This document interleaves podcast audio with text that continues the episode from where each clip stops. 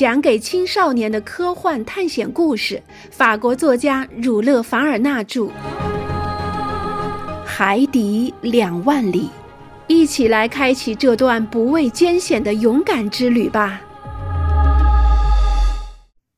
第二十章：托雷斯海峡。十二月二十七日至二十八日夜间。鹦鹉螺号高速驶离万尼科罗群岛海域，他向西南方向行驶，只用了三天时间，他就从拉白鲁斯群岛开到了巴布亚群岛东南端，航程七百五十里。一八六八年一月一日大清早，公赛伊登上平台来找我，他对我说：“先生，请允许我向您祝贺新年好。”可以吗？那还用问吗，公赛伊？就跟我在巴黎，在植物园中我的工作室中那样。我接受你的祝愿，我感谢你。不过我得要问问你，在我们目前所处的情况下，你那新年好到底意味着什么呢？是指新的一年将结束我们囚禁生活呢，还是将继续这种奇特的旅行？老实说，公赛伊回答：“我不知道该怎样回答先生才好。我们的确看到了许多稀奇古怪的东西，而且两个月来，我们一点儿也没有感到厌烦。奇妙之后更奇妙，一次比一次引人入胜。长此以往，我真不知道将来会如何收场。”可是我觉得我们永远会找不到比这更好的机会了，永远找不到了，公赛伊。此外，尼莫先生，正如他拉丁语的名字所表示的意义一样，好像并无其人似的，一点儿也不碍事。你说的没错，公赛伊。如果先生让我说，我想，顺利的一年就是可以让我们看见一切的一年。公赛伊，你想看见一切吗？这可需要很长的时间呀。尼德兰的想法又是怎么样的呢？尼德兰的想法恰好跟我相反。公赛伊回答：“他是很实际的人。”同时食量又很大，成天看鱼和吃鱼都不耐烦了。没有酒、面包和肉，对一个真正的萨克逊人来说是不舒服的，因为牛排是他的家常便饭，适量的白兰地或杜松子酒都不在话下。公赛伊对我来说，使我苦恼的并不是吃喝问题。我对于船上的饮食条件很能适应，很快就习惯了。我也一样，公赛伊回答。因此，我想留下。尼德兰师傅却想逃走。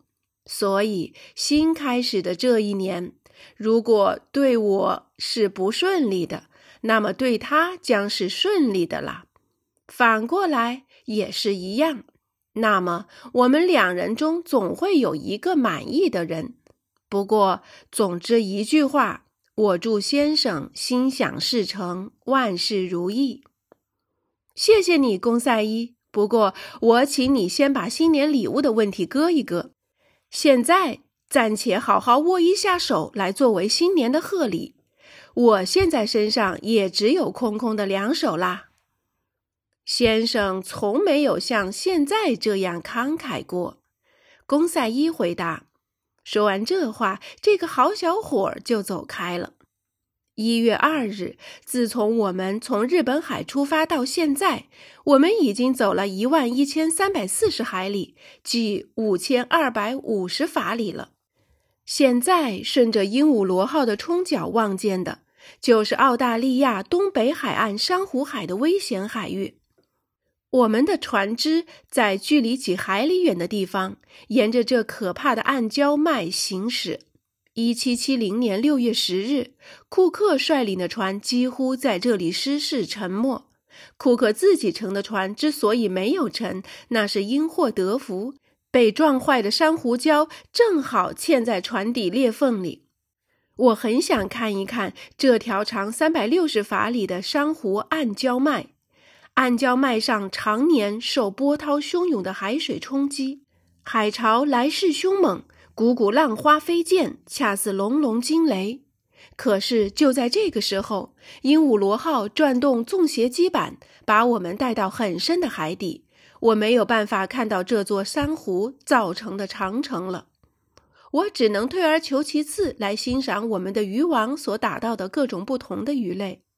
我在打到的五花八门的鱼中看到了白金枪鱼，那是一种金鱼，大小与金枪鱼差不多，两侧淡蓝色，身上有横纹，但长大后横纹会自然消失。白金枪鱼成群结队地伴我们航行。其肉质细嫩，不断为我们的餐桌提供美食。我们还打捞上来不少青花鲷鱼，周身只有两英寸长，味道很像飞鲤。还有锥角飞鱼，这鱼是真正的海底飞燕，在黑夜的时候发出光来，轮流在空中和水中照耀。还有许许多多软体动物和直行动物。我们发现其中有海鸥灌木虫、海胆、锤头双髻鲨、马刺贝、盘贝、蟹手螺和龟螺等。水生植物主要是漂浮藻类、昆布和大海藻。海藻身上有细孔，会分泌出一种粘液。我还采集到一种新奇的胶质滑线藻，被博物馆列为天然珍稀品种。穿过珊瑚海两天之后，一月四日，我们望见了巴布亚岛海岸。这时候，尼莫船长告诉我，他打算经托雷斯海峡到印度洋去。此外，他什么也没有说。尼德兰很高兴，觉得这条路是渐渐使他跟欧洲海域相接更近了。托雷斯海峡之所以被认为是很危险的地带。不仅是因为这里的暗礁林立，而且还因为沿岸经常有土著居民出没。托雷斯海峡把巴布亚岛与新荷兰岛分开了，新荷兰岛又叫新几内亚岛。巴布亚岛长约四百海里，宽约一百三十海里，面积约四万平方海里。它位于南纬零度十九分和十度二分之间。东经一百二十八度二十三分和一百四十六度十五分之间。